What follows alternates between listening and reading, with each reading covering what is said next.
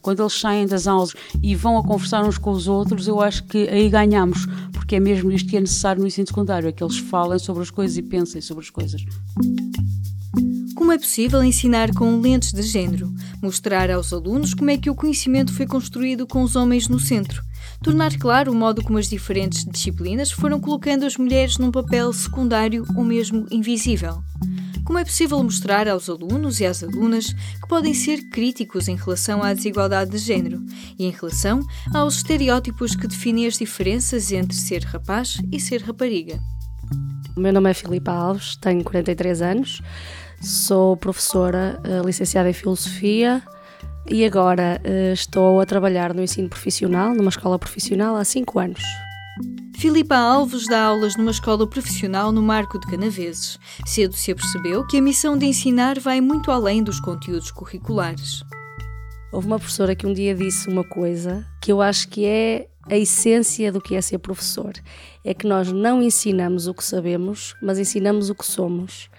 E efetivamente nós passamos uh, muito, o que passamos para os nossos alunos é muito a nossa experiência é muito a nossa perspectiva sobre o mundo, não é?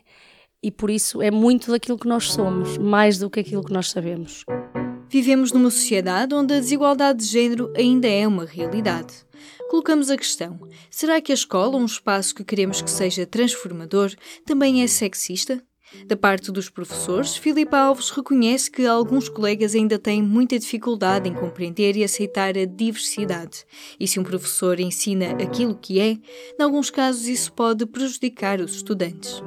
Não estamos todos igualmente conscientes e abertos não é, a trazer estas coisas para o discurso não é, diário nas aulas. Não é? é mais fácil, se calhar, repetir o que estamos habituados a ouvir. Nós vemos colegas que vão fazer formação em educação sexual, continuar a achar que a homossexualidade é uma doença, que não é uma coisa normal.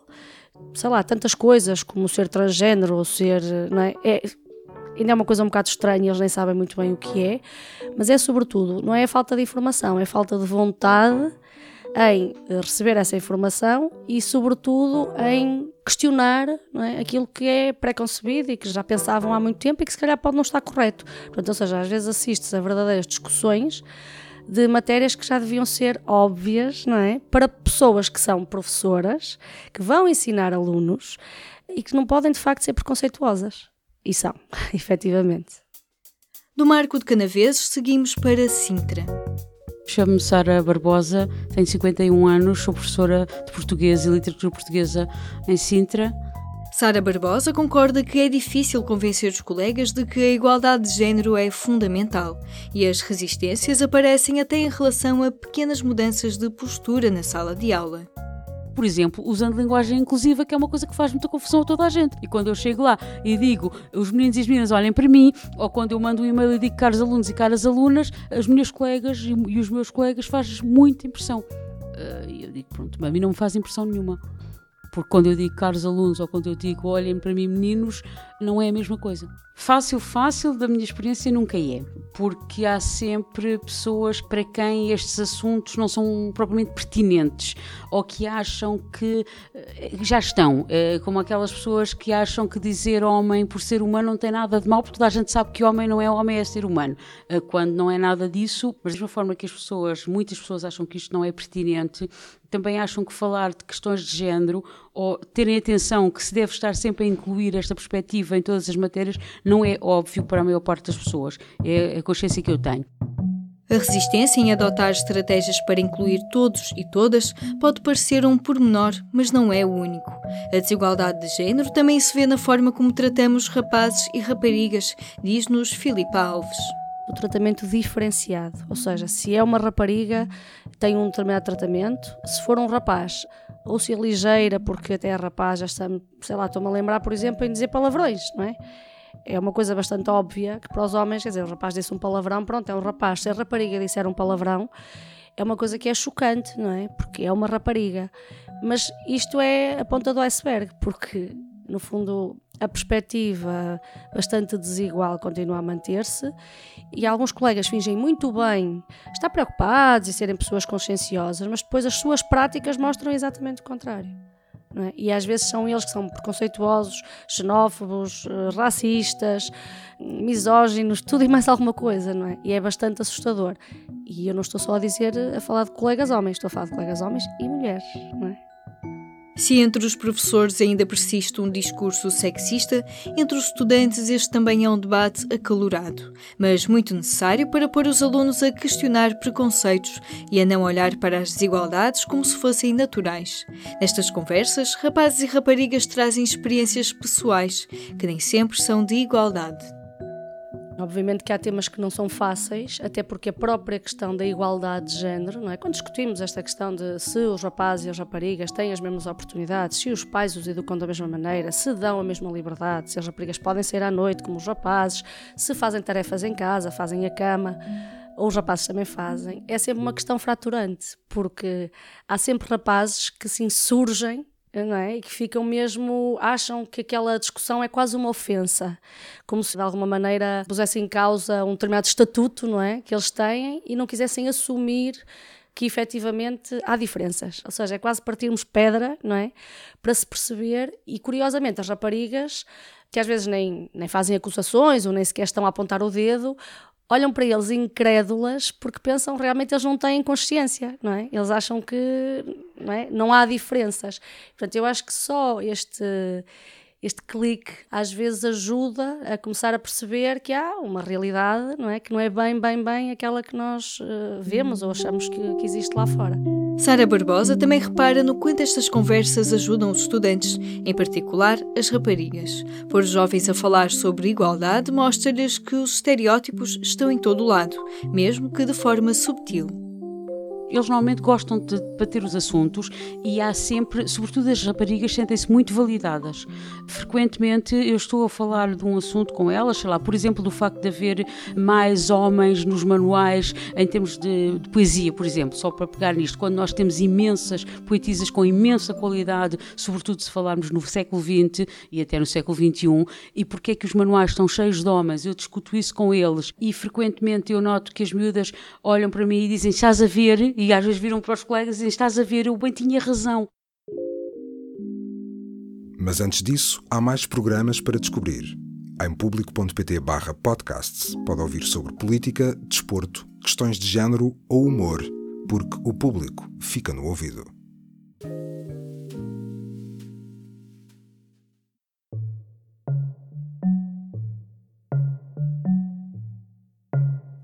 Falar de igualdade na sala de aula ajuda os estudantes a ganharem consciência da desigualdade à sua volta. Mas como integrar a perspectiva de género nos programas curriculares? Filipa Alves diz-nos que não é assim tão difícil. O saber mais académico ou o lecionar conteúdos que efetivamente possam ser considerados importantes ou não, para mim tem muito pouca importância e se calhar às vezes é fácil, não é? numa situação que estamos a discutir um tema ou até a propósito de alguma algum projeto, não é? Trazer estas coisas para as aulas e, e para a escola. Sara Barbosa concorda para mim, a forma de integrar a perspectiva de género é questionar sempre os alunos. Olhem, vamos dar isto. Há aqui uma série de textos de autoria masculina. Vocês acham que só há homens a escrever? E ele partiu para aí para uma discussão. Ou estamos a analisar uma obra, como é que as mulheres estão representadas nesta obra? Estão representadas da mesma maneira que os homens? E como é que se vê isto na prática, no programa das disciplinas? A Comissão para a Cidadania e Igualdade de Gênero tem desenvolvido guiões de educação para os vários ciclos de ensino, mas o guião do ensino secundário, que mostra aos professores como a construção do conhecimento deu sempre maior protagonismo aos homens, só foi publicado em dezembro do ano passado. Como é que estas professoras têm dado a volta ao assunto? Estes temas não são nada complicados de encaixar na filosofia, porque trabalhamos tudo o que tem a ver com os valores, com a questão da liberdade, os direitos, e portanto é muito fácil pegar por aí e dar prioridade, por exemplo, a filósofas e não a filósofos, que é um bocadinho a, a história, não é? é? É sempre o que se repete. Por exemplo, estou-me a lembrar que agora muitos colegas já fazem esta opção, por exemplo, na parte da estética, trabalham, por exemplo, a vida e a obra da Frida Kahlo e não trabalham, por exemplo, de outros autores, que há imensos, não é? pintores e, e outros artistas. Pronto, e se calhar há muitas formas de nós conseguirmos fazer isso mas tem que ser de facto uma forma, ou seja, encaixarmos isto numa lógica mais didatizada, não é? No ensino profissional há uma margem um bocadinho maior. Eu vou dar, por exemplo, Só um exemplo, há um tema que nós trabalhamos em área de integração, que é a disciplina principal que eu dou neste momento, que é a construção da democracia. E, portanto, obviamente que aí eu trabalho a questão dos direitos das mulheres e passo um filme, porque eles gostam sempre de ver alguma coisa não é, que se torne mais dinâmico, normalmente um filme, um documentário, e em vez de passar um filme, como haverá imensos que tratem as questões da democracia, mas que seja bastante generalista, eu normalmente passo um filme que tenha a ver com luta pelos direitos das mulheres. E então aí os alunos, se calhar muitas vezes contactam pela primeira vez, não é? Com aquele universo, ou seja, o movimento sufragista, e ficam até impressionados com hum, a capacidade que as mulheres foram tendo de lutar pelos seus direitos e, sobretudo, ir ao limite. E, portanto, eu acho que isso é uma forma bastante simples e atrativa também para eles, não é? De trabalhar estas questões e, pronto, e, isto relativamente fácil, de facto, não é? De integrar naquilo que nós já trabalhamos. A receita de Filipe Alves. Ao transmitir o conhecimento sobre a sociedade, a escola muitas vezes torna secundário ou simplesmente ignora o contributo das mulheres e do feminino para a produção da ciência. Sara Barbosa, que dificuldades há em dar a devida importância às mulheres? Eu acho que é fácil. Uh, se é sempre óbvio, talvez não seja. Se os programas, uh, se os próprios manuais que nós usamos estão preparados para isso, não estão. Porque, regra geral, não há lá uma consciência destas questões. De vez em quando lá aparece uma proposta de trabalho uh, convidando os alunos a refletir sobre os direitos das mulheres, por exemplo. Acontece. Mas é uma coisa muito pontual. A professora de Sintra dá-nos um exemplo de como é possível ter uma perspectiva feminista sem sair do programa do ensino secundário. Dentro do currículo é extremamente difícil. O currículo é extremamente fixo neste momento, por ciclo de português, da disciplina de português, uh, tem muito poucas opções e é muito masculino. Quando chegamos, por exemplo, ao 12 ano, onde há algumas opções, eu vou-me fixar na poesia, mas as opções incluem, uh, se não estão em erro, três mulheres para um conjunto talvez de, eh, sei lá, 12 ou 14 possibilidades. Ora bem, eu vou dar duas mulheres e um homem, uma vez tenho que escolher três autores. Foi uma opção muito consciente, não só porque, isso é óbvio, todos os autores têm imensa qualidade, isso eu comecei logo por dizer isso aos meus alunos, as autoras têm imensa qualidade, há imensas autoras que podiam estar na lista e não estão, mas vamos escolhê-las porque é uma forma de vocês perceberem que também há mulheres a fazer coisas.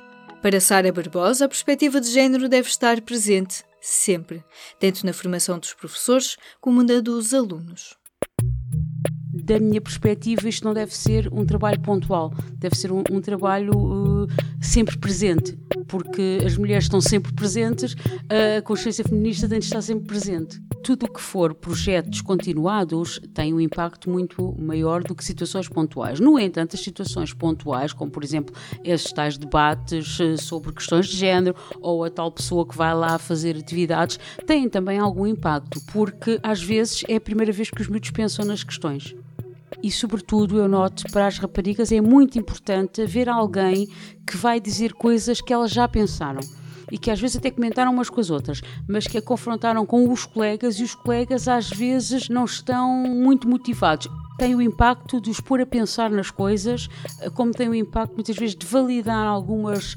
percepções que eles já tinham e de os pôr a falar uns com os outros sobretudo isto para mim é muito importante, quando eles saem das aulas ou quando eles saem destes encontros e vão a conversar uns com os outros, eu acho que aí ganhamos, porque é mesmo isto que é necessário no ensino secundário, é que eles falem sobre as coisas e pensem sobre as coisas. Em alguns casos, trazer esses temas para a sala de aula pode ter impacto na vida de alunos e alunas, de formas que até vão além do que os professores planeiam. Filipa Alves, que dá aulas numa escola profissional no Marco de Canaveses, encontra alunos que lidam todos os dias com situações como violência doméstica. Nós temos muitas situações, infelizmente, de violência doméstica que está perfeitamente normalizada e perfeitamente aceite e, inclusivamente, que às vezes se discute na escola, até em reuniões, e as pessoas pronto, acham que não há nada a fazer. Inclusivamente, não temos só situações de violência doméstica, por exemplo, por parte do pai em relação à mãe, em relação aos filhos, mas também temos por parte dos filhos em relação à mãe.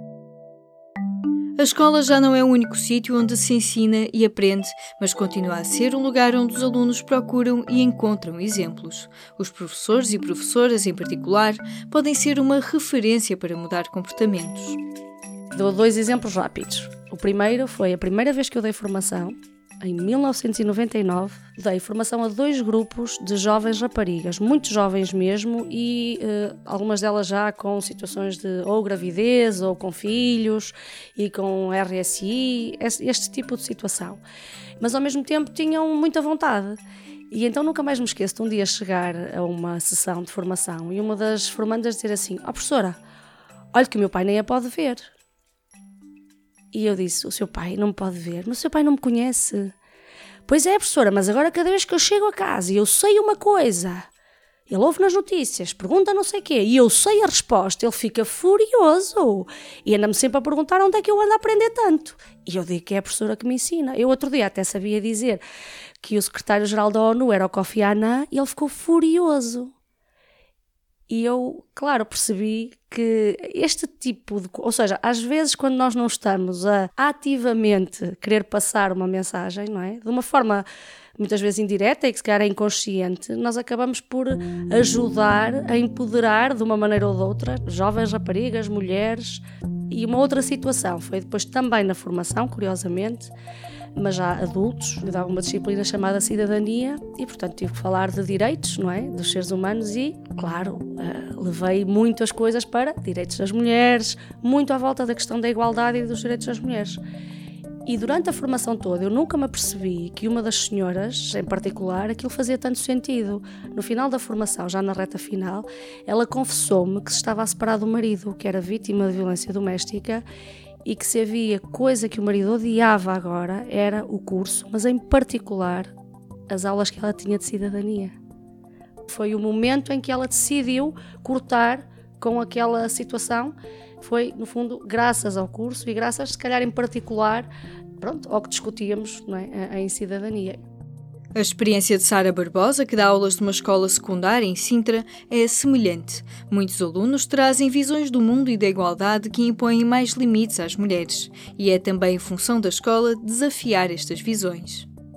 Muitos rapazes e muitas raparigas a reproduzirem ainda uh, comportamentos muito estereotipados e a defenderem, às vezes, até esses comportamentos, um pouco na linha daquilo que provavelmente ouvem em casa. Então, mas agora, se cada um não souber o seu papel, isto fica tudo uma grande confusão, etc, etc. E não perceberem que o que nós estamos a dizer é que as pessoas não têm de ser iguais, as pessoas têm de ter a mesma validade, os mesmos direitos.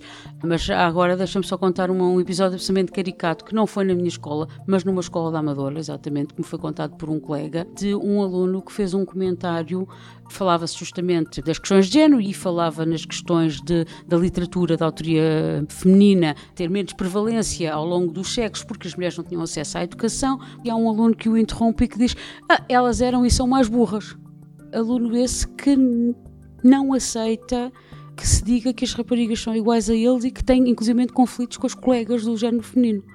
Pronto, só para dizer que de facto há muito caminho, há muito trabalho a fazer. E por isso, mãos à obra. A missão pode ser difícil e os obstáculos começam logo no currículo, mas professoras como Sara Barbosa e Filipa Alves mostram que ajudar os alunos a fazerem as questões certas sobre as desigualdades de género pode ter resultados que vão além dos muros da escola. Para mim, o, o importante, e agora lembrei-me porque eu estes dias publiquei no, no Facebook uma tirinha do Charlie Brown e eu acho que a tirinha diz uh, muita coisa uh, e que mostra efetivamente o que, para um professor, pode ser no fundo o, o, retorno de ser professor, que é quando eles estão a conversar e um pergunta, então, mas afinal, o que é que faz um professor? na pior das hipóteses, o professor faz a diferença. E eu acho que isso é efetivamente o bom, não é? o maravilhoso da profissão e ao mesmo tempo o tal desafio, não é? Constante, é conseguirmos fazer a diferença. E nós não fazemos a diferença a ensinar filosofia só, ou a ensinar como é que se escreve em inglês ou em português, ou a fazer contas, não é? Fazemos a diferença por muitas outras coisas.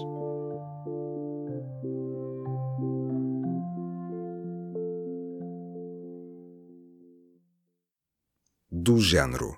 Um programa de Aline Flor. Conheça estes e outros programas em público.pt/podcasts.